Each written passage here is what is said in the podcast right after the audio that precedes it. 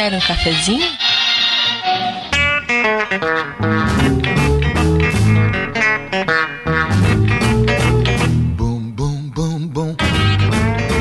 Sejam bem-vindos, gamers cafeinados de todo o Brasil. Está começando o seu, o meu, o nosso podcast preferido sobre games do país, Café com Games. Sou seu host rabugento que faz uma apresentação animada, Heriberto Stolano. Estamos aqui para falar dos nossos vilões preferidos na história dos games. Comigo, para participar desse podcast, eu conto com a presença de Smiley Stalker. Muito obrigado. E, ô, Heriberto, Heriberto, tem areias no meu sapato. Por favor, limpe. What the hell? Posso te dizer uma coisa? Carinhosamente, Smiley, no fundo do meu coração. Vai se fuder, no plural. Não, cara, sabe o que, que era pra ter, o que, que era pra ter acontecido? Eu sei, eu, eu É, não é lembro o que- que, que o soldado fala pro Kef. Ele limpa e fala, tá limpo, senhor. Ele não tá limpo, ele limpa mais um pouquinho, entendeu? Ah, só, desculpa. Então tá, deixa eu contar. Acabou de ter um spoiler na lista do Smiley. É. Mas qualquer ser humano que conhece ele já saberia que é dela. Claro. Eu estou aqui também com o nosso publicitário troll primordial. Agente do caos, criador da Discord e das piadas das malucas, Guilherme Lopes. Ah, sou eu, Criano Lopes, e eu sou um vilão no mundo capitalista. Nossa senhora. Você é o maior inimigo do seu bolso, né? compre, compre! Estamos aqui também com o suporte técnico do nosso robô enciclopédia de estimação, Lucas Pires. Ó. Ah, eu não acredito.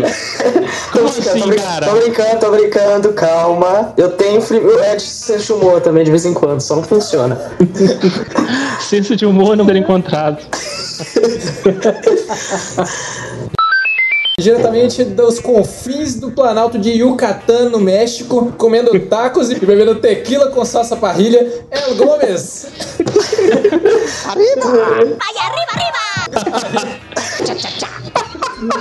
É, é, o principal vilão inimigo do El Gomes é a imigração americana. Fronteira! A fronteira! E o herói favorito dele é o Machete. Donnie é o Trevor!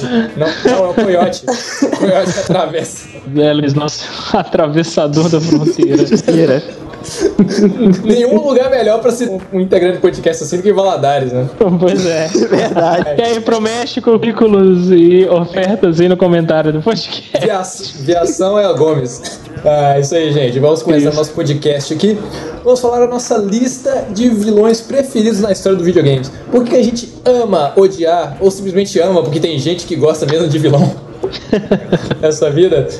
Vamos contar as nossas experiências, os vilões que a gente gosta, que a gente ama, que a gente odeia, que a gente passou aperto, tudo isso e muito mais, depois de um rápido intervalo. Não desgruda daí. Telegramas da semana.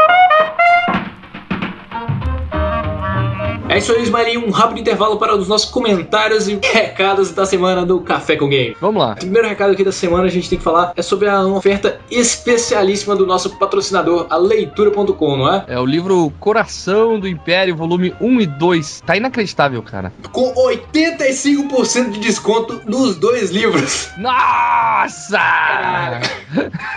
muito foda, muito foda. Pra quem não sabe, o Coração do Império é uma história meio distopia que se passa ao longo da história da humanidade. no- Começa no Império Britânico, depois vai pro presente, depois vai pro futuro. E olha só, é do mesmo autor do Juiz Dredd, cara.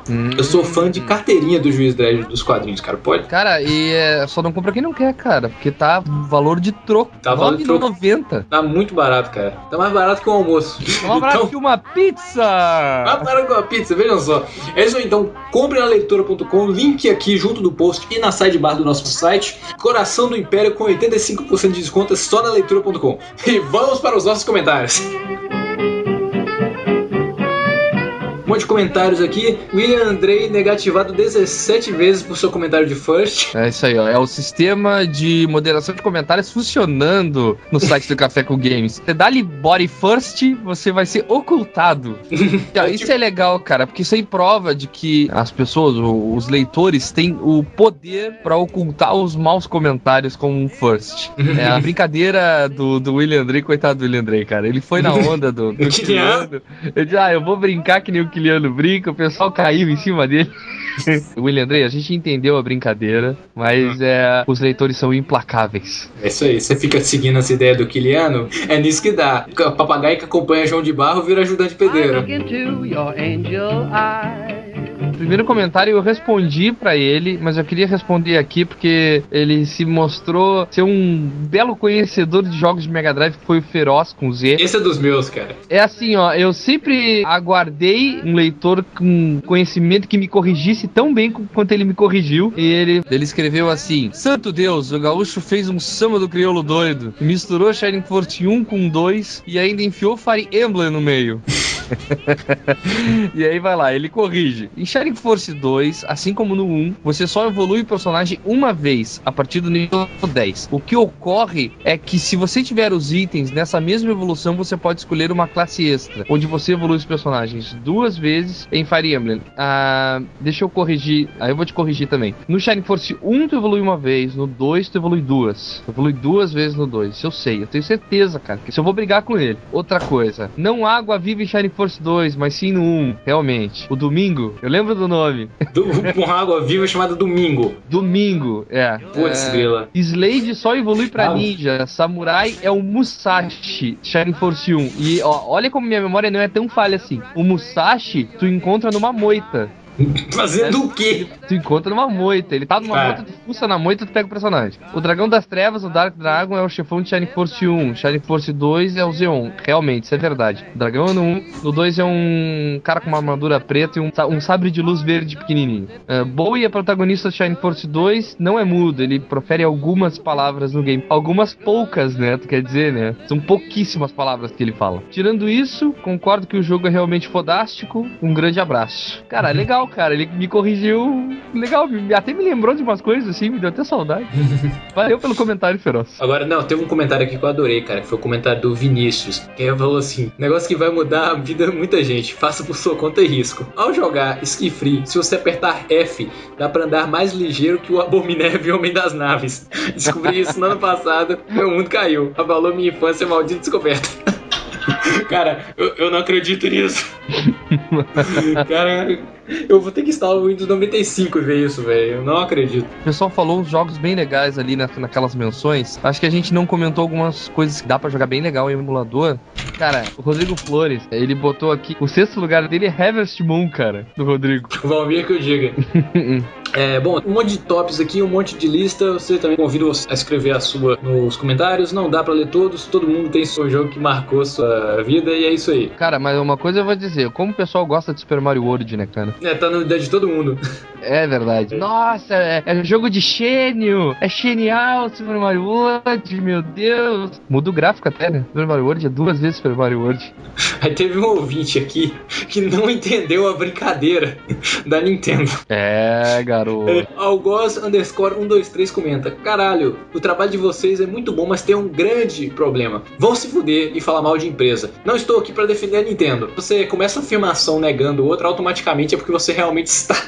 estou aqui para mandar vocês a merda e ficar, ficar falando que o outro está errado ou caralho. Gosto é igual ao cu. Cada um tem o seu. Parem de reclamar de que uma pessoa acha que a empresa X é melhor que a outra. Exato. Meu querido, é, primeiro, o podcast é gravado por mais de uma pessoa para haver divergência de opiniões. Cada um realmente tem a sua e por isso que a gente expõe elas, sabe? Se a gente não quisesse expor a nossa opinião, se a gente quisesse gravar para nós e achar que gosta igual o cu, cada um tem o seu, a gente ficaria calado e não gravaria podcast. Segundo, a gente está brincando. Eu, eu odeio ter que explicar isso, ter que explicar piada, mas o quadro Heriberto odeia a Nintendo é uma brincadeira, é piada, entendeu? tá bom? Brincadeirinha. Brincadeirinha. Agora já não tem graça que eu tive que explicar pra você. Hum, perdeu todinha a graça. Perdeu Agora toda a a gente graça. vai ter que começar a falar mal da Sony. É, a gente vai ter que falar, começar a falar mal de de empresa por culpa sua. Hum. Então, relaxa um pouco, porque um podcast é uma conversa descontraída. É tudo brincadeira e aqui a gente se diverte. Exato. Tá bom? Relaxa, bota o fone no ouvido, pega o teu joystick de Super Nintendo, Pega uma vara de pescar. Super- joga o teu Super Mario World, porque eu sei que Essa- você é um nintendista. Nintendista é assim mesmo! Querido, tu tá muito estressado, tá parecendo até o Heriberto. Não, mas o Algoz, pode comentar sempre que tu achar necessário. Só não xinga mais, nos elogia. Me chama de bonito. É, depois dessa eu vou ter que ir pro podcast. Acabou a leitura de e-mail.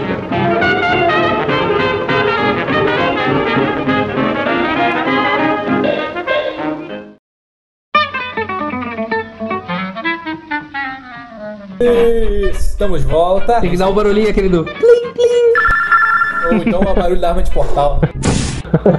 Ai, ai. Vamos dar uma introdução rapidinho. Poxa, por que, que a gente precisa de vilões, seja na ficção, seja nas histórias, seja nos games, né? Todo tipo de história, todo tipo de, de conto tem que ter um conflito. Quem t- ouve o nosso podcast também ouve o Nerdcast, já deve ter ouvido várias vezes o Eduardo Spor falar sobre a jornada do herói, que é uma análise que o Joseph Campbell fez no seu livro O Herói das Mil Faces, sobre todas as histórias contadas pela humanidade e sua forma de falar de heróis. Começou lá nas tragédias gregas, tem a filosofia que faz as- essas análises, todos os mitos de várias culturas mostram uma questão em comum dos seres humanos em criar histórias sobre os conflitos humanos e tem que haver sempre uma representação desse conflito, que é algo que se opõe ao herói. E geralmente o grande desafio é algo que o herói tem que superar, mas é necessário personificar esse desafio. Às vezes o vilão, ele não é uma pessoa que se opõe ao herói, ele é uma pessoa que representa algo que o herói tem em si de errado. Tá? Olha só, deixa eu só fazer uma observação. Vilões a gente encontra no nosso dia a dia, todo momento. Quando te dá aquela dor de barriga e tu vai no banheiro e tu te senta, quem é o vilão? O seu intestino? O vilão nesse caso é o cara que tá comendo a secretária no banheiro e não deixa você entrar. Exato. Ou dando um caso mais recente em âmbito de videogames, o vilão do From Dust é a DRN, da Ubisoft. Tira aquele estigma que tem que vilão tem que necessariamente ter um bigode, um chapéu coco e um monóculo. É verdade. Que necessariamente pode ser simplesmente uma pessoa normal ou um lagarto feio. Um exemplo rápido, no jogo do Tron Legacy, o vilão do jogo é a jogabilidade. Ô, Smiley, você tinha falado sobre vilões do dia a dia. Cara, quando. Todo mundo aqui deve conhecer alguma pessoa que tem a vida completamente desinteressante, chata, boring, provavelmente vizinha, ou a chefe de condomínio, ou alguma coisa assim, que tem uma vida absurdamente boring e sai implicando com todo mundo. Todo mundo aqui conhece alguém que identifica nesse Ah, sim. encaixe de Eu sou assim. Com certeza. Ah, com certeza. Cara, Eu sou essa assim. mulher, ela tem uma vida tão desinteressante que ela é obrigada a criar os seus vilões, sabe? Ela mira em alguém e fala, não, agora esse cara aqui vai ser o meu vilão. E começa a criar intriga, fazer fofoca. E Na todo mundo verdade- precisa de um vilão. É quando na verdade ela acaba se tornando o vilão de todo mundo. Uma vadia, verdade. Ou você É. morre herói, ou você vive bastante e vai virar vilão. Ou seja, ou você morre herói ou vira uma velha chata. Mas assim, outro exemplo. se matarem, cara? se, algum, se alguém morrer aí, a culpa é toda da Roberta, não nada, não sei nada disso. Só um exemplo que pode dar é aquela que- velha questão: pra unificar um país é colocar um, um, um vilão, personificar um vilão pra unir um país. Coisa que é feita há 40 anos.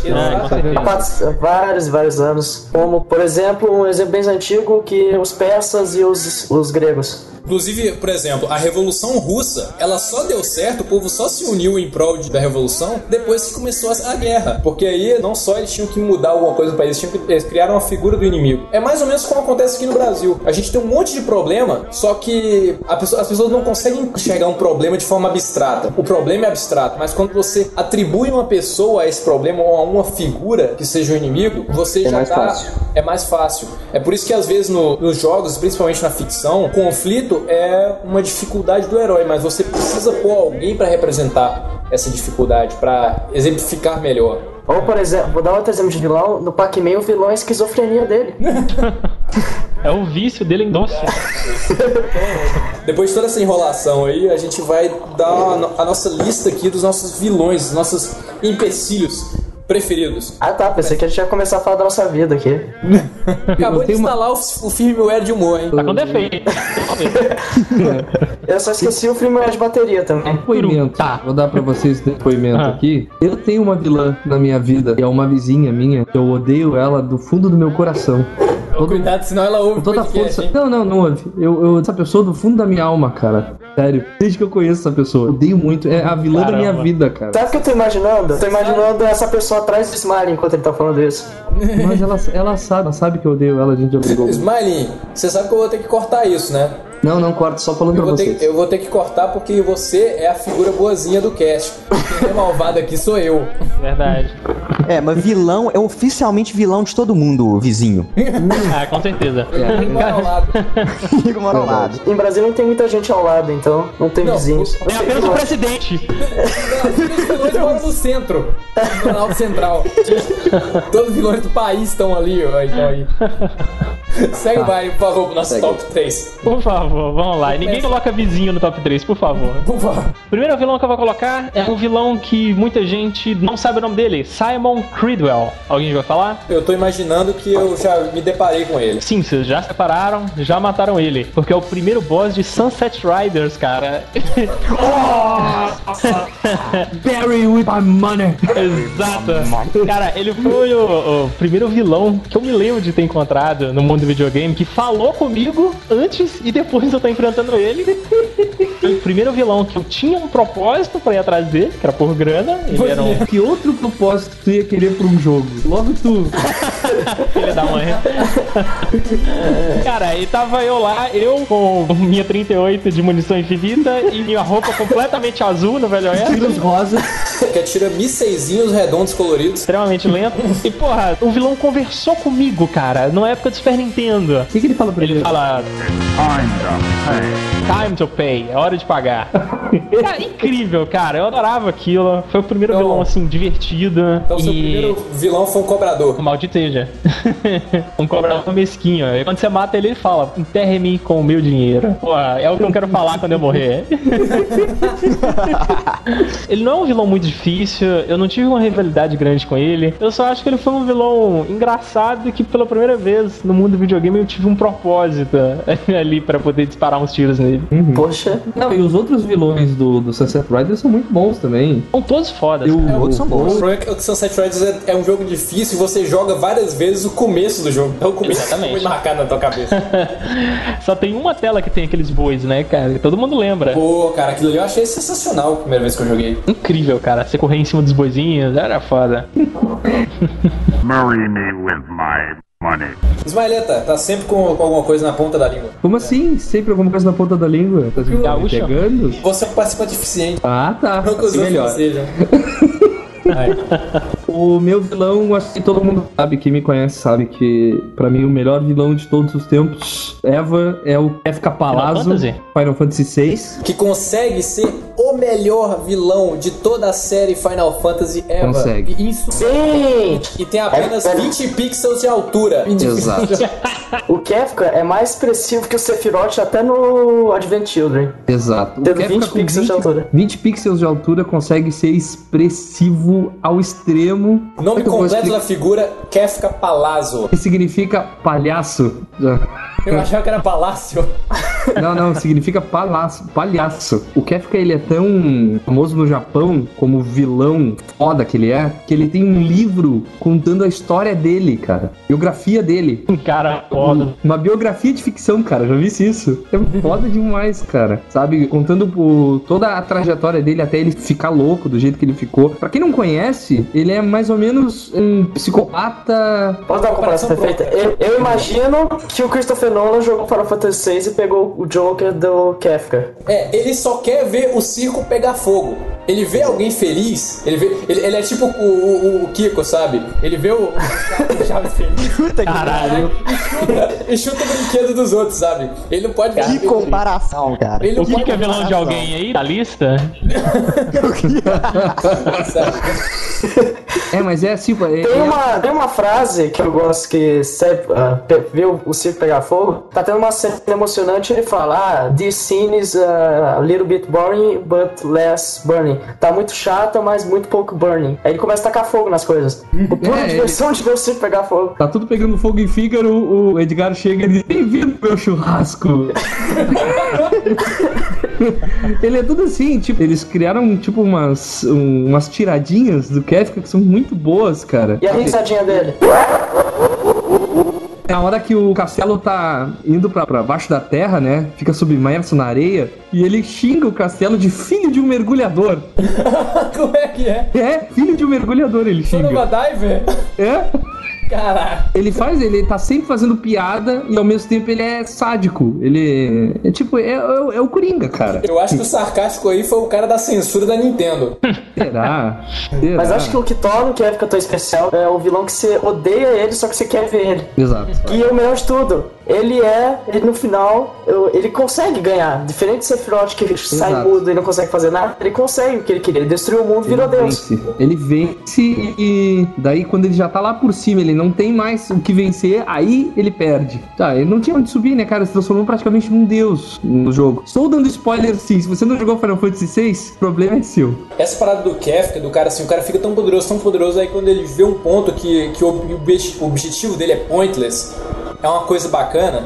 Porque, pô, ele destrói tudo. E aí, ele é um vilão que aparentemente não, não tem porquê ser mal assim, sabe? A princípio parece que, que a coisa dele é escrota, é sem razão, mas aí quando chega no final, é ele quem recebe a lição de moral de que a, a destruição não leva a nada. Ele se derrota automaticamente. E só pra dar um exemplo de como o Kefka é mais forte que Sephiroth, o Kefka tem quatro asas, Sephiroth só tem uma no final. E o só pra completar, o Kefka, ele não nasceu louco. Ele ficou louco porque ele foi o primeiro na história do Final Fantasy, quem conhece vai, vai entender, o primeiro a ser submetido a experiências pra transformar a pessoa em uma pessoa mágica. Ele foi o primeiro a ter sucesso, só que teve esse efeito colateral no cérebro dele, ele ficou louco. É, porque eu vi um screenshot dele, cara, com aquela, to- toda aquela maquiagem, é, sei lá, velho, ele de transformar a pessoa em uma pessoa mágica. é. Não, mas deixa eu te contar uma Ah, coisa. É bom não. tu ter falado do isso. circo. É bom, é bom tu ter falado isso. Primeiro, ele é um palhaço. Então ele se veste como um palhaço. Se entendeu? veste como um travesti. Não, olha só. E depois, ele foi criado por japoneses. Tá bom, já justificado. Roupas, roupas espalhafatosas não significam homossexualidade. É. Sim, não, tem É, razão, co- me convenceu. É igual o Yatsi falou, né? Qualquer coisa que um analista de jogos ocidental vá achar que é um ponto ruim num jogo japonês, ele fala assim, não, é assim que eles gostam lá no Japão. É. Quando você vê alguma coisa que aparentemente não faz sentido, a única explicação é falar assim, foi feito no Japão. Pronto, anula todos os seus argumentos. E uma última coisinha sobre o Kefka é que no jogo ele começa por baixo. Não tão por baixo, ele começa como um generalzinho, um mandado do imperador e durante a história dele ele tem toda uma reviravolta para se transformar o imperador de um mundo destruído lá. E tu acompanha esse crescimento de intrigas e traições que ele faz para chegar até onde ele chegou. Isso é foda também.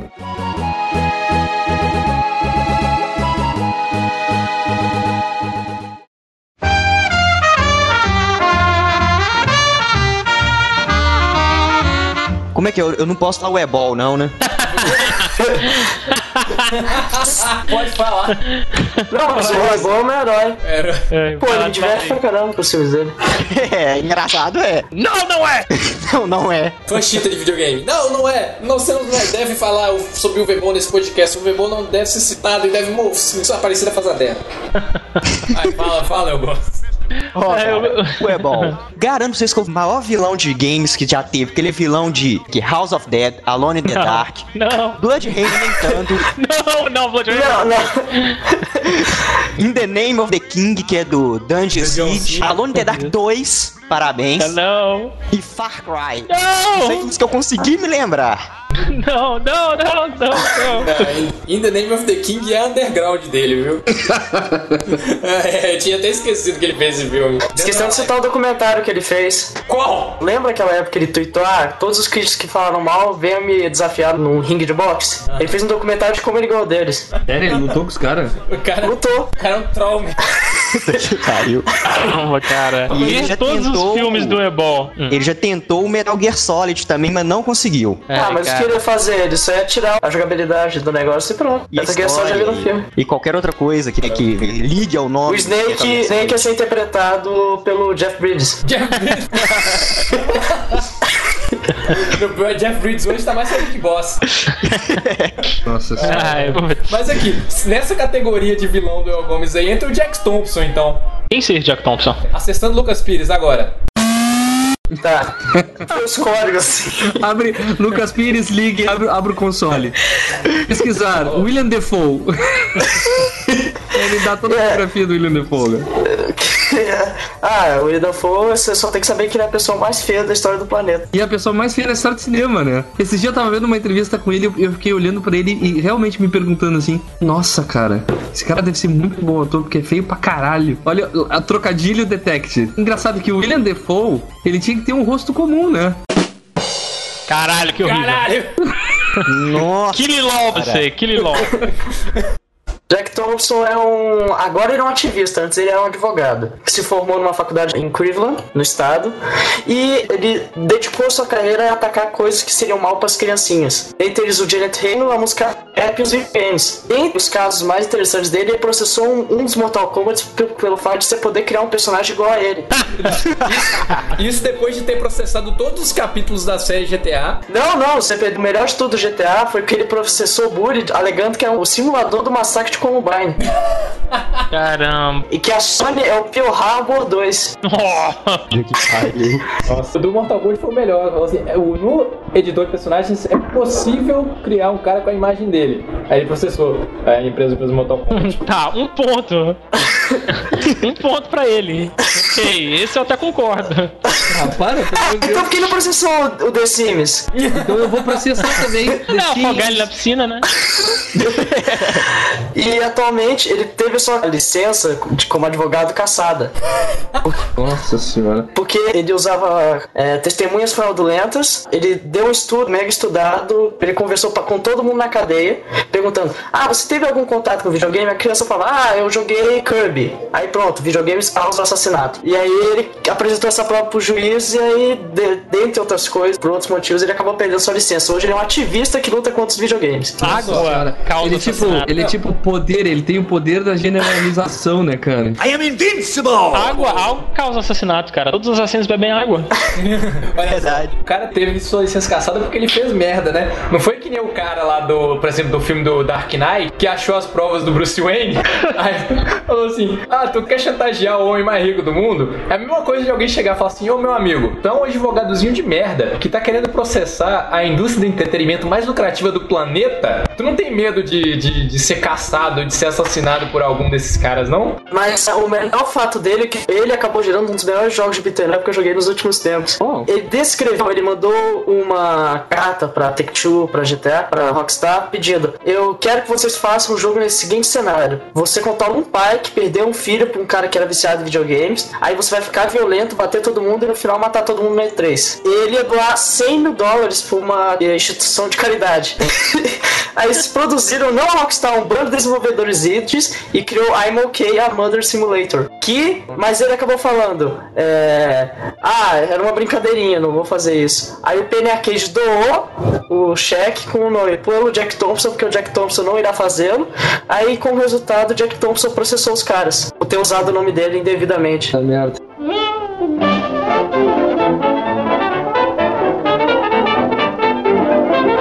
Começar com acho que eu considero o maior vilão da história dos videogames. E ele é maior também em tamanho. Inclusive, ele ocupa 3 quartos do nosso planeta, que é a água. A água é um dos maiores vilões da história, porque todo o jogo. Por isso que eu adoro esse guri, cara.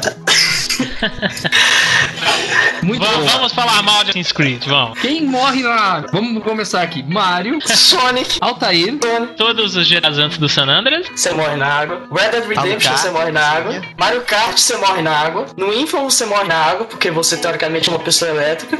Aí a pergunta, por que ele não dá um high five na pessoa e mata a pessoa logo em seguida? Se essa é a lógica. No Pikmin, você morre na água, exceto com os Pikmins aquáticos. Tem que citar isso. Quando eu falo Pikmins aquáticos, eles não estão usando máscaras e snorkel e qualquer outra coisa disso. sem dizer uma infinidade de jogos que tu entra na água e morre afogado depois. Cara, a água, pelo menos, é um vilão meu no videogame, porque todo jogo com tela na água é in- indiscutivelmente horrível. Donkey Kong, eu sou terrível na tela embaixo da água. Qualquer Mario em tela embaixo da água é uma coisa horrorosa, eu detesto. É, Pois é, né? Eu tava vendo agora o Mario. Se ele cai na água numa fase normal, ele morre. Mas ele fica horas dentro d'água na fase aquática. Não, mas em qual? O Mario não necessariamente morre na água, cara. Tem fases de água que. Ah, verdade. Ele sai da tela, na verdade. E o Sonic é pior que tem aquela musiquinha quando você cai na água. Aquela musiquinha que é uma que tá faltando oxigênio pra você.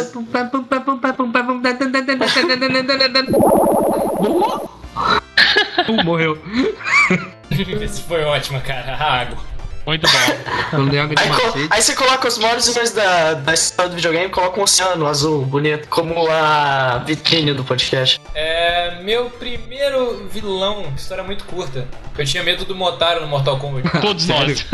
Me Todo mundo tinha, E rapaz. meu irmão era o único que jogava a torre do Mortal Kombat até o final e eu ficava com medo, eu me escondia debaixo da cama quando aparecia o Motaro. Mas você sabe que conforme os Mortal Kombat foram passando, o Motaro passou de uma criatura quadrúpede tipo uma bípede, né? What? Pois é. Isso É, teve um Mortal Kombat que ele ficou bípede, mas é por. Cara, ele. O dele é que ele é um personagem de quatro pernas. Pra você colocar isso aí numa jogabilidade equilibrada, em que envolve golpe como rasteira, derrubar o inimigo, e você pegar, você levantar o cara e jogar, né? Que é um balão. Como é que você faz isso com um cara com o peso de um búfalo, sabe? É, mas e só nos depois, eu continuo entendendo a proposta que o chefe, no caso do Mortal Kombat, ele é pra ser um modelo extra.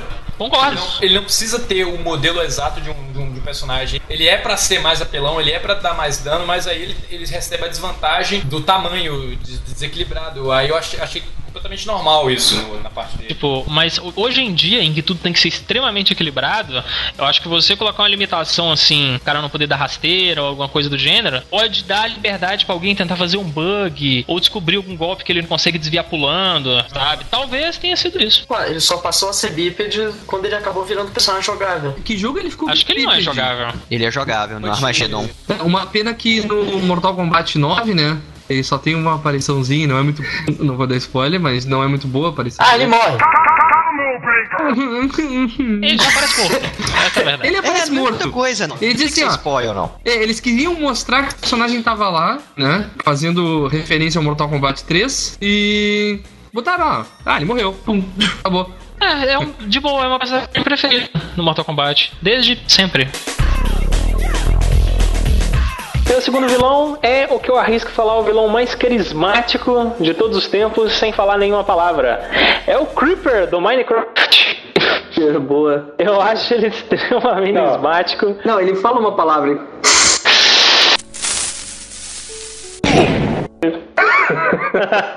Cara, o Creep eu acho um vilão extremamente carismático. Independente da sua situação, você tá construindo alguma coisa, é, fazendo qualquer coisa no Minecraft, conversando com a praga. Você escuta aquele maldito barulhinho de cascavel É. em algum lugar. Fala, Creeper! Eu, eu usei a dica do Yaxia pra me livrar deles, que é cavar um buraco até o centro da terra. Que? Voltar. Eu tava cansando deles destruindo minhas coisas, aí eu cavei um buraco e me livrei deles. Comecei a construir no subterrâneo. Ah, Carambola. Só pra fugir dos Creepers, você cavou um buraco até o centro da terra. Pra quem não conhece, quem não joga Minecraft, Creeper é um bichinho verde, simples, carismático, que quando ele te vê, ele vai pra cima e se explode, e destruindo tudo que você construiu no Minecraft. Nossa. E será provavelmente te matando no processo também. É, Agora ah, os homens bombas terroristas vão processar. O cara Processar o Nod. vão processar o cara, nós, dizendo que a ideia foi deles. Vai desafiar eles pra uma partida de campinado? Imagina uma reprodução de Arbor com Creepers voadores. Imagina. creepers kamikaze. Aí com, com o dinheiro que eles ganharem no processo, eles vão investir em para atacar os Estados Unidos. Né? Como eles sempre fazem. Ah, céu. Aham. Os Creepers eles são tão carismáticos que eles acabaram virando parte do logotipo do Minecraft. Se você olhar hoje, eu acho que, que uma das letras do, Minecraft, acho que o A é a carinha de um Creeper. E com o seu carisma lindo, ele acabou explodindo o coração de todos nós. Eu amo Creeper. Pergunta, já fizeram um cosplay de Creeper? De Caixa de papel, por favor. Já deve ter, deve ter. Aqui, Qualquer ó. coisa, cara. Cadê? Vou pegar. Qualquer cosplay de Minecraft envolve caixa de papelão.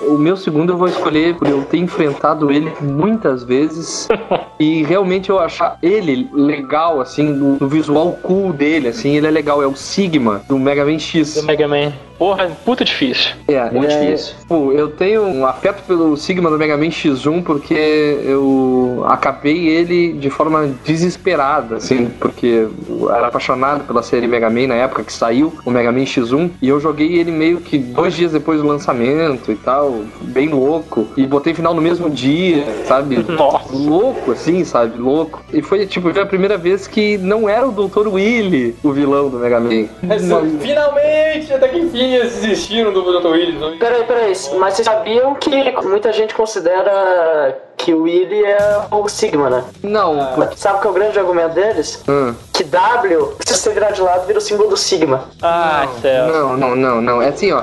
Em outros Mega Man X, o Willy apareceu pra ajudar Mega Man. Eu não sei em qual Mega Man X, mas tem. Ele aparece ajudando. Ele aparece até nos últimos Mega Man clássicos. O Willy já dá um help, entendeu? Se não me engano, eu posso estar errado. É, coloquem nos comentários aí se eu, se eu errei. Ahn, mas o Sigma, o que é interessante no Sigma é que todos os robôs mestres que ele faz é com o rosto dele.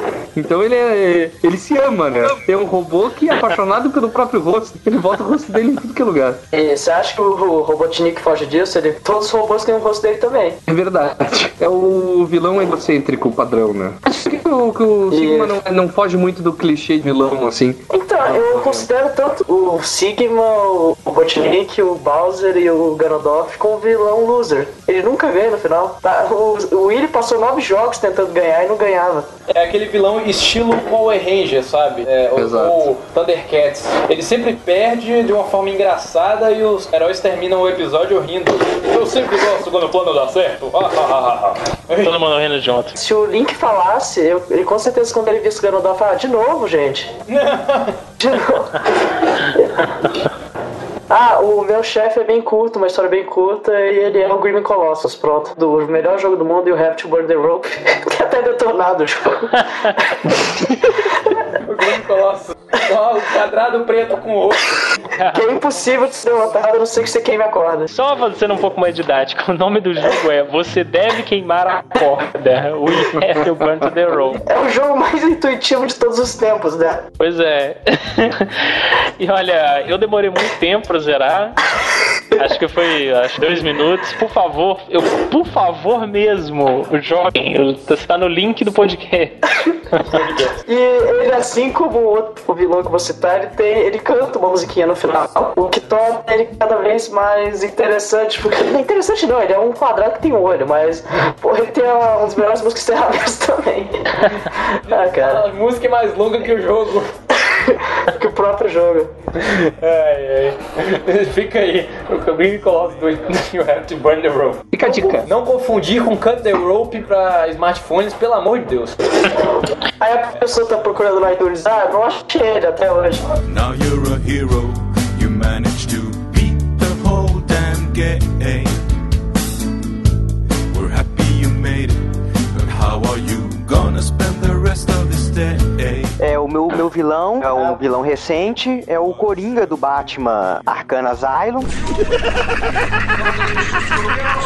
Pô, clássico. E Ótimo. ele, ele tá lá porque ele conseguiu fazer uma transição correta dentro do quadrinho pro videogame, coisa que nenhum vilão que eu conheço conseguiu, Ou herói. ou herói. E ele, querendo ou não, ele é o amigão do Batman, né? É o vilão que tá sempre lá no jogo, presente o tempo todo fazendo piadinhas, e é isso.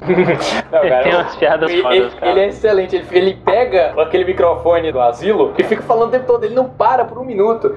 Sanatório, por favor, né? Porque se falar asilo, parece.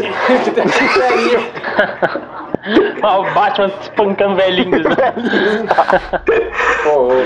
Sanatório. E tem- entra sempre aquela, aquele sonzinho. Tan, taran, tan. Atenção, senhores prisioneiros. Nós te- Nós temos um maluco no recinto. Se Nós temos veste um maluco, um, um- um morcego. como morcego. Ele se veste como morcego? Mas que idiota. Tem ele, é para o próprio bem. Tem uma também que ele fala é. O que vocês estão esperando? Ele é só um! Tá, tá certo que ele é um lunático armado até os dentes. psicopata. Ah, mas que importa, vamos pegar um. Mas eu posso falar uma coisa, eu não gosto muito do Coringa do Arkham Asylum porque eu acho que ele segue uma linha de pensamento que eu acho ele meio conflitante, que ele começa o jogo que aparentemente simplesmente se divertir lá dentro, irritar o Batman por um tempo, mas na verdade no final você descobre que ele quer dominar Gotham City. De novo. É, de novo. De novo. Ah, mas eu, eu não sei. Ele, ele é aquele. O, Coringa. Pelo menos assim, o Coringa que eu tô mais habi- habituado do que o Coringa no- do Nolan, que é o Coringa bufão, é o Coringa do desenho, não, não do César da Romero, porque o Coringa do desenho consegue ser mais sério do que o do César Romero. Não, mas eu tô falando, essa questão de ser, isso eu não tô reclamando, a questão é que ele começa assim, mas ele, ele dá a impressão que ele ia seguir a linha do Nolan, simplesmente ser um cachorro que não sabe o que vai acontecer quando morder o pneu finalmente. Ele, no final dos contos, ele tem uma trama, tem um, um plot todo, ele quer dominar o mundo usando. Cuidado, cuidado, cuidado. Eu não vou dar spoiler, não vou dar spoiler, vou falar. Ele tá usando coxinha de frango pra dominar o mundo. Aí a pessoa vai reclamar no comentário que não é isso. Curioso. Só que o massa do Kanazai é é uma história que não envolve muitas mortes, porque todo mundo tem que sobreviver no universo Batman. Mas, pô, tem umas transformações ali muito foda. Gente que. O Coringa, ele não tem dó de matar naquele, naquele jogo, sabe? É. Eu gosto de imaginar, de certa forma, que o Coringa no Arkham Asylum, ele, o Arkham Asylum criou um universo próprio, misturando tudo que a gente tem referente a Batman. Ele talvez se pareça muito com o Batman do desenho da década de 90. Olha só, então, a Rocksteady usou na criação do roteiro um lance de os personagens que morrem, eles são criados naquele momento. Se olhar os perfis do próprio Arkham Asylum, tu vai ver que todos os personagens que morrem na história, eles foram criados pro Arkham Asylum. Então, tu pode matar, tu dá a impressão de que o vilão é realmente um assassino e não prejudica a franquia, os personagens mais conhecidos, entendeu? Entendi.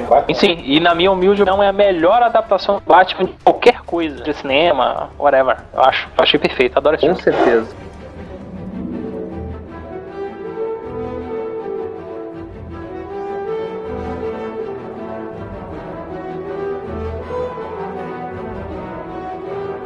Eu vou falar aqui, porque a gente falou top 3 vilões, mas eu pretendia começar esse podcast falando os melhores vilões de todos os tempos pra mim, porque é um coletivo.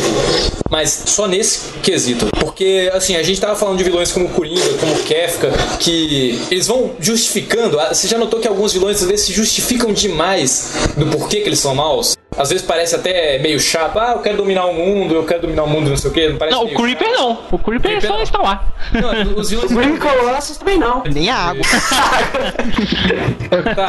Eu tô falando dos vilões clássicos sem criatividade que não foram citados nesse podcast. É isso aí. Nossa, que isso? Assim, tem vilões que se justificam demais. E às vezes é aquela coisa de contar o plano, aquela coisa assim. E pra mim, o único coletivo de vilões que conseguiu explicar por que, que eles fazem o que fazem e me fez acreditar e chegar ao ponto de querer me juntar a eles porque o jogo dá essa opção são os Sith especificamente do Knights of the Old Republic.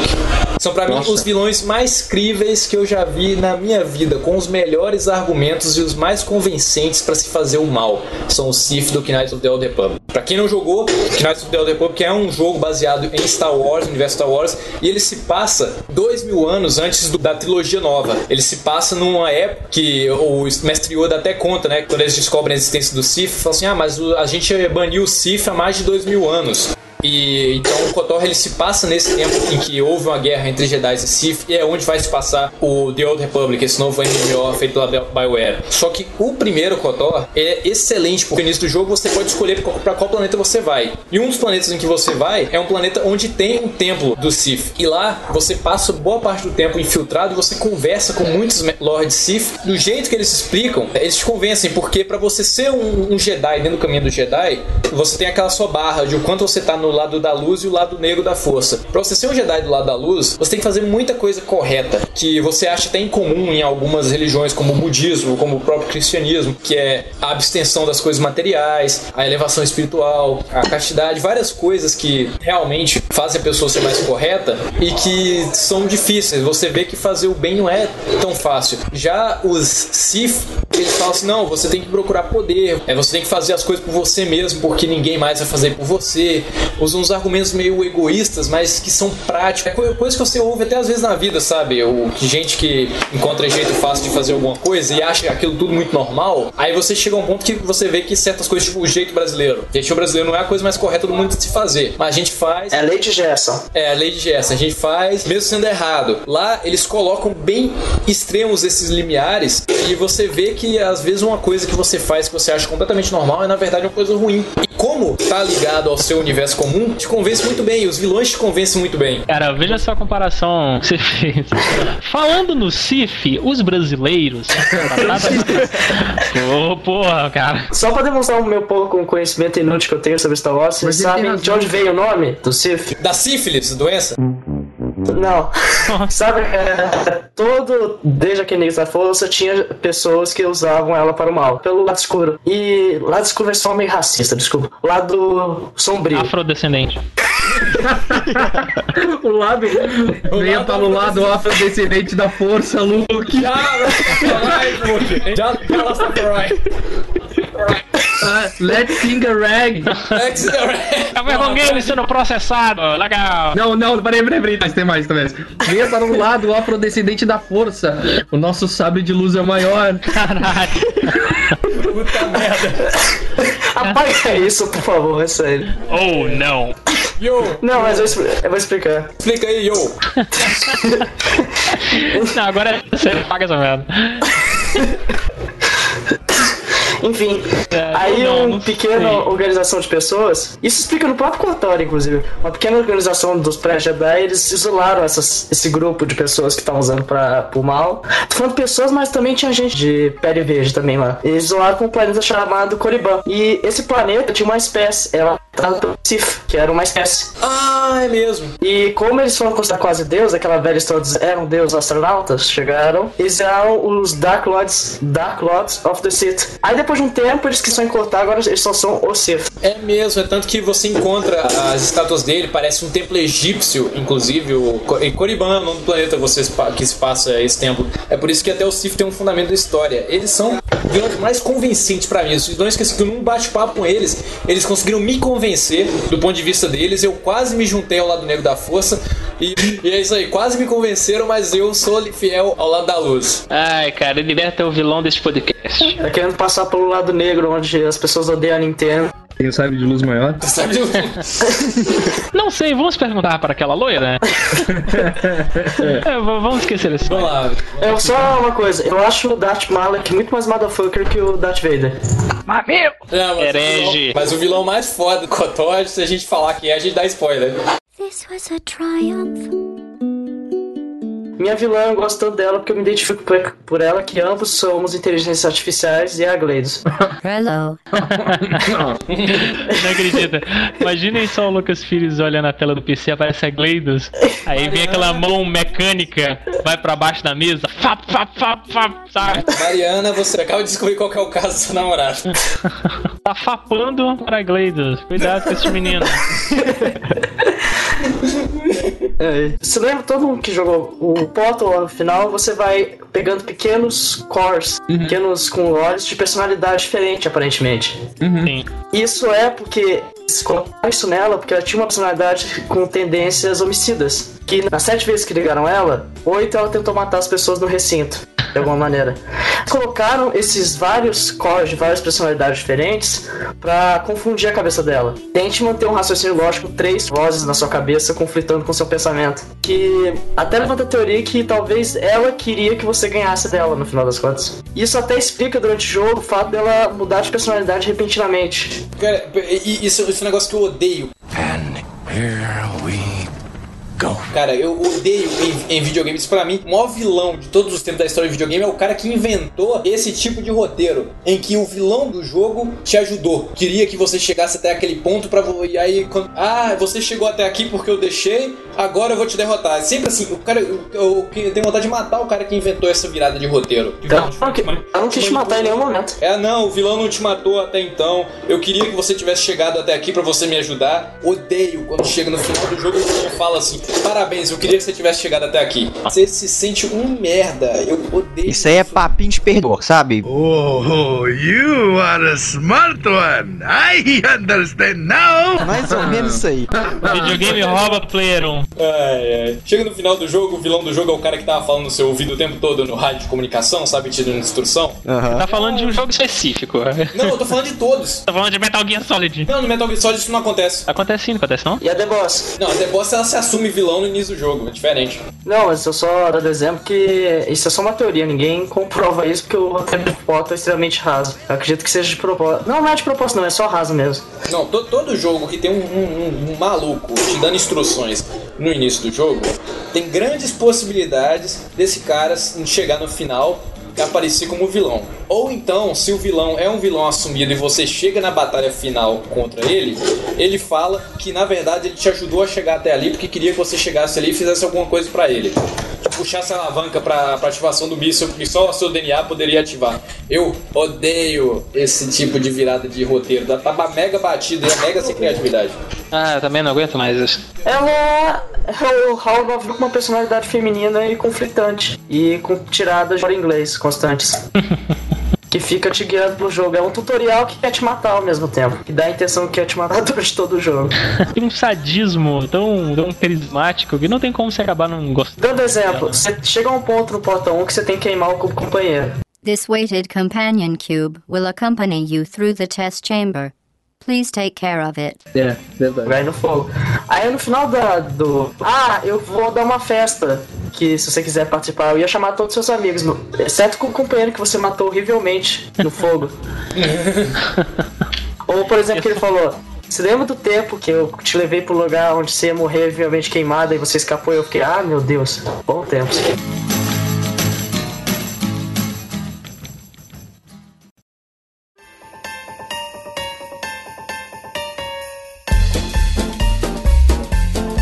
O meu terceiro vilão, todos vocês conhecem também, é o nosso querido Super Mario. Mamma mia! Vilão? Sim, Ah, ele é vilão. vilão no primeiro Mario. Não, não, o primeiro Mario ele é Hero. Na verdade, na verdade, a primeira vez que ele apareceu foi no Donkey Kong, ele é, ó, ele é vilão no Donkey Kong Jr. Você joga com o Donkey Kong filhotinho, o filho do Donkey Kong de fraldinha, e tem que libertar o Donkey Kong que Não. foi raptado pelo Mario. Vou te corrigir, ele é vilão nos dois. Por que ele é vilão, mesmo jogando com ele? Porque tem uma história por trás daquele Donkey Kong. A história é a seguinte: o Mario ele mantinha como prisioneiro o Donkey Kong. Donkey Kong se libertou, capturou a namorada dele e tá lutando pra, por sobrevivência. E tu, como Mario, quer capturar ele de novo. Só só eu que acho que o Donkey Kong do primeiro Donkey Kong e o King Kong em escala menor. Sim, sim. É, e Foi baseado nisso. Daí no segundo, sim, ele tá no estado natural dele, ou seja, é o homem que aprisionou o macaco, tentando impedir com que o outro macaquinho salve ele. Pronto, quem é o vilão? O Mario, de todos eles. Pois é, cara. Então, pra mim, o Mario é um vilão evil. Minha mulher me abriu os olhos, cara. Ela mostrou o Donkey Kong Jr. Eu falei, caceta, ele tá sequestrando o pai desse macaquinho de fralda, velho. É, Um macaquinho vilão, de fralda, ele não pode ser mal. Então. é o vilão com o selo de aprovação do Capitão Planeta. Pois é. É, o safo miserável, cara. E o Donkey Kong Jr. é um joguinho muito legal de Nintendinho.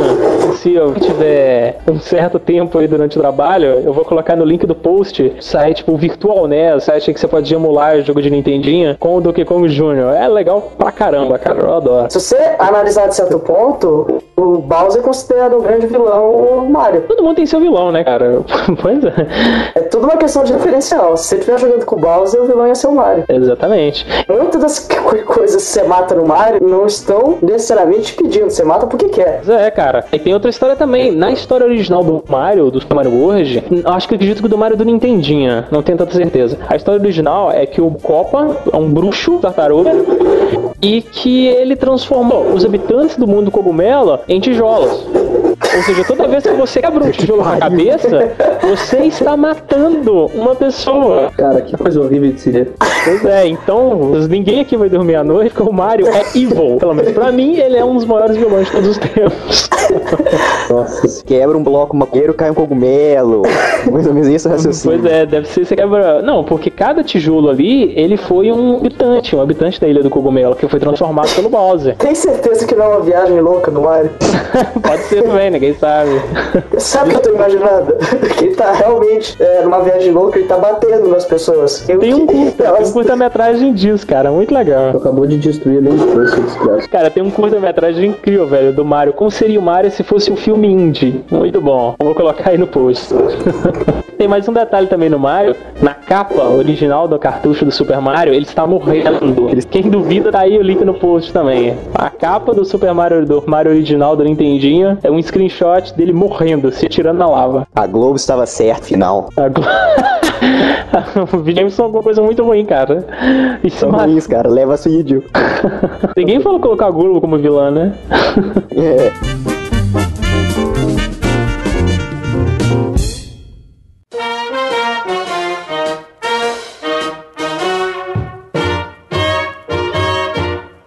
vilão do jogo recente, joguei, é, até o controverso, que é o vilão de Fallout 3. E na minha opinião, o vilão é a sobrevivência ao Wasteland em geral, assim. É, porque não, não é definido no jogo quem é o mal da história. E isso que torna ele tão legal, assim. É, que por mais que a gente faça piada aqui sobre o vilão, ninguém é realmente mal, sabe? É tudo uma questão de ponto de vista. Eu acho Fallout maduro o suficiente pra não colocar um vilão, sabe? Um vilão clássico. Eu prefiro a definição de vilão do Cross Cultural Comparison, né, que é uma imagem que eu vou colocar junto do post, em que eles definem o governo americano, porque isso pra mim é a coisa mais criativa ever que um americano é capaz de fazer. Ele pra poder colocar o governo dele como um vilão, ele tem que esforçar muito o cérebro, porque ele ama muito o seu governo, o seu país. Num jogo de americano, você vê o governo americano como vilão é incrível, porque segundo a cabeça do americano normal, o americano em geral, o presidente dos Estados Unidos ele tá acima de Deus, sabe? Porque a, a escala de poder é assim: é o secretário de defesa, Jesus Cristo, Deus, aí depois é o presidente dos Estados Unidos. Ele pé, tá falando bosta de novo. Não, isso é verdade, isso é verdade. Sem É, generalizar. como Calma, você chegar aqui e falar que todos os americanos veem Barack Obama acima de Deus é meio agressivo. A gente passa a vida inteira consumindo o entretenimento que eles criam, segundo a, essa é a imagem que o entretenimento deles passa. Não, se quero mostrar um maior exemplo disso. No Força Aérea 1, o, o presidente, é, o Harrison Ford, ele mete porrada nas pessoas. não, É, gente, Independence Day, o presidente Kiliano. salva o mundo dentro de um caça, cara. Voltando ao Fallout 3, eu não concordo que seja o governo, porque pra quem jogou Fallout 3 e teve um bom diálogo com o presidente, entende que ele não é mal, cara. E a única coisa que ele quer é o bem da Wasteland. Então não dá pra dizer que ele é um vilão. Não dá. Eu concordo, concordo. Em nenhum, nenhum aspecto dá, dá pra dizer, porque e ninguém, não dá pra dizer que Cara, ninguém é vilão. Só, só viu, viu como é que ele é mau? Ele matar um dos maiores vilões da história dos videogames, que é a água.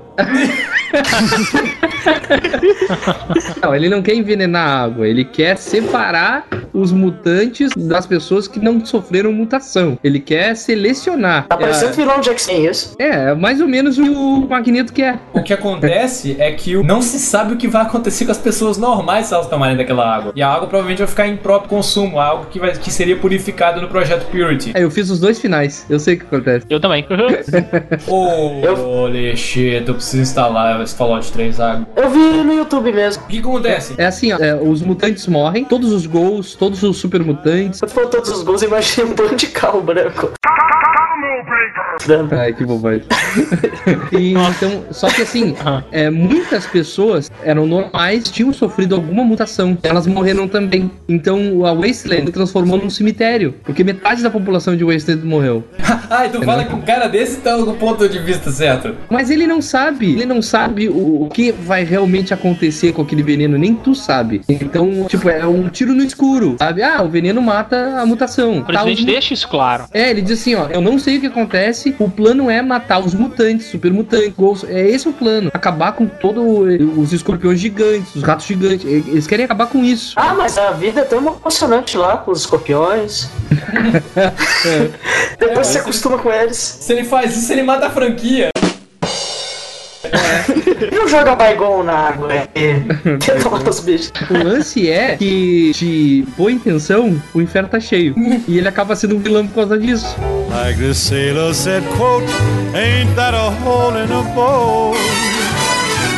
Eu tenho uma menção honrosa ao Hermes do God of War 3. Não por ele ser um vilão foda, mas porque ele é o vilão que me deu a melhor experiência do mundo. Porque ele te enche o saco o jogo inteiro, faz um monte de piada sem graça, você morre de raiva dele e você tem a oportunidade de acabar com ele com requintes de crueldade. É, assim, o jogo é, construiu uma tensão perfeita. Assim, uma, pra mim, o maior ápice do God of War 3 é o, o Hermes te encher de raiva, fazer você odiar ele do fundo do seu coração e você ter a oportunidade de acabar, esmagar, trucidar e matar o infeliz, irritante. Você vê uma pessoa. Tirar as pernas. É, de arrancar as pernas. Você vê uma pessoa arrogante, chata, aquele cara. ti- Sabe aquele, aquele ah, seu amigo tiradinho, todo tiradinho, você tem vontade de ver mortão? É, é, você, você tem Que isso, cara? Nossa senhora. Menções honrosas, temos aqui Shao Kahn do Mortal Kombat, um dos mais badass de todos os tempos. Esse é o vilão que- da vida do Smiling, né? Cara, eu fiz uma maratona de Mortal Kombat. Eu, Hélio Gomes e o, o nosso amigo Bigode. Putz, E você velho. falhou. Eu arreguei, não estava aguentando mais, tudo tem um limite. Não estava aguentando mais tomar uma surra do Shao Kahn e fui dormir. Enquanto isso, eu deixei Duas Gomes horas com essa depois tarefa. vencemos. Sabe o que é pior? Eu contei no início do podcast que eu tinha medo do Motaro. É porque a gente não conseguia passar do Motaro. No dia que a gente derrotou o Motaro, eu descobri que tinha coisa muito pior que ele. Era o Shao Kahn.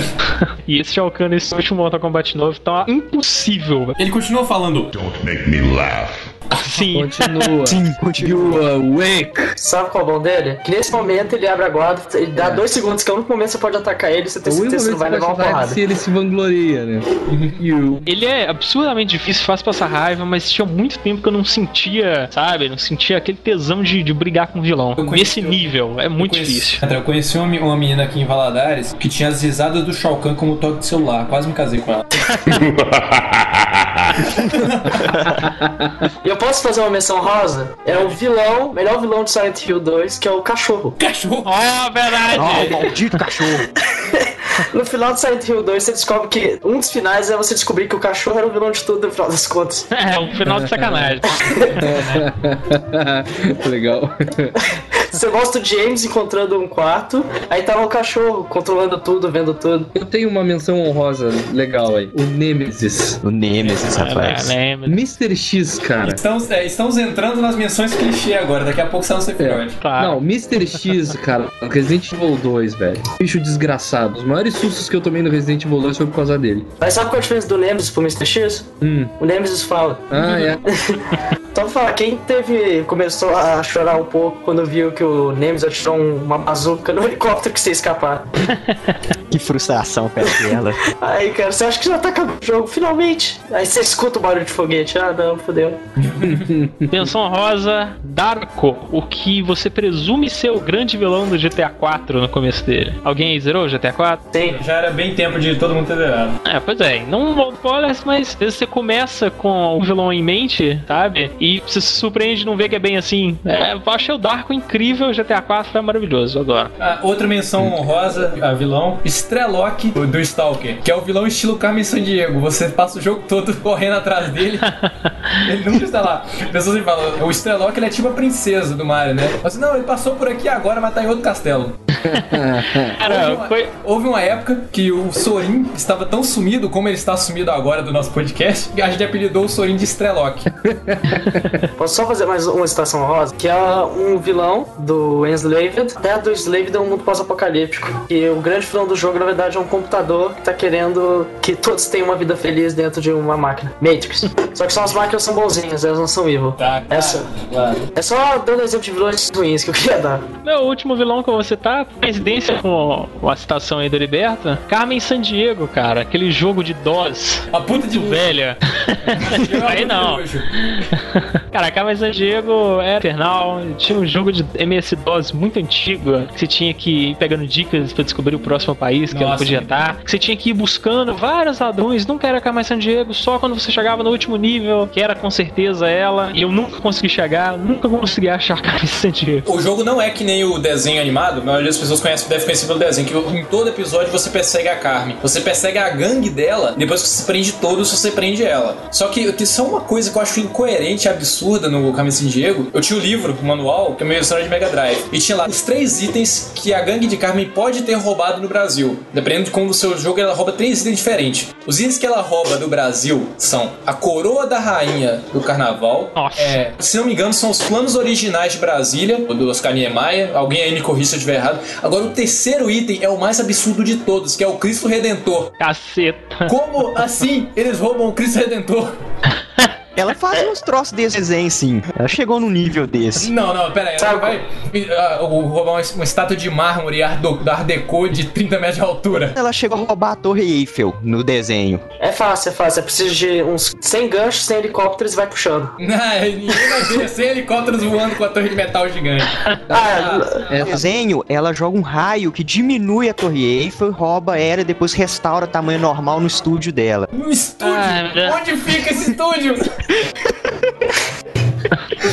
Eu não vamos achar lógica, videogame também. Debaixo d'água. uma espiã que Agora- só se veste de vermelho. Eu imaginei o- a Carmen tentando roubar o Cristo Redentor. Aí o Cristo Redentor finalmente se levanta e se revela ser o Megazord de Jesus.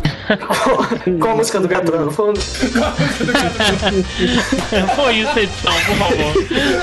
Acabou o cast. Só lembrei de outro vilão, mas esquece, pode deixar pro resto, que é um vilão que tá das televisões do mundo inteiro, que é o Emote. Cacete.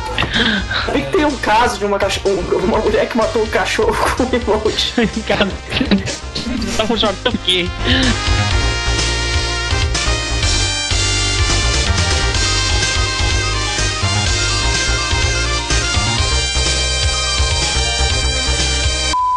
Só uma coisa antes, só uma coisa antes. O áudio do Quilhão tá estourando um pouco pra mim aqui. É, também, também tá pistolando.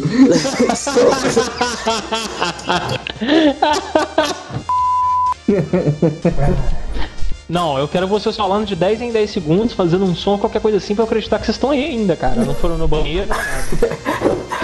Ah, é. Sim, botaram o Vader. Botaram o Vader, cara. Dizendo que tudo. Deve ter uma regra da internet dizendo que tudo tem uma versão Vader. Junto com a versão porno, pornográfica e a versão gótica. Mas eu vou te dizer por que, que o- que Coringa não tem medo de morrer. O pessoal da Rocksteady usou Tá pra. comendo, Smiley? Tô, peraí. Não, Peraí, peraí, peraí. Hora de coxinha de frango pegar uma. Tô comendo de inveja, tô comendo coraçãozinho de galinha. Hum, maldito gaúcho. 9 horas da noite, cara, como churrasco.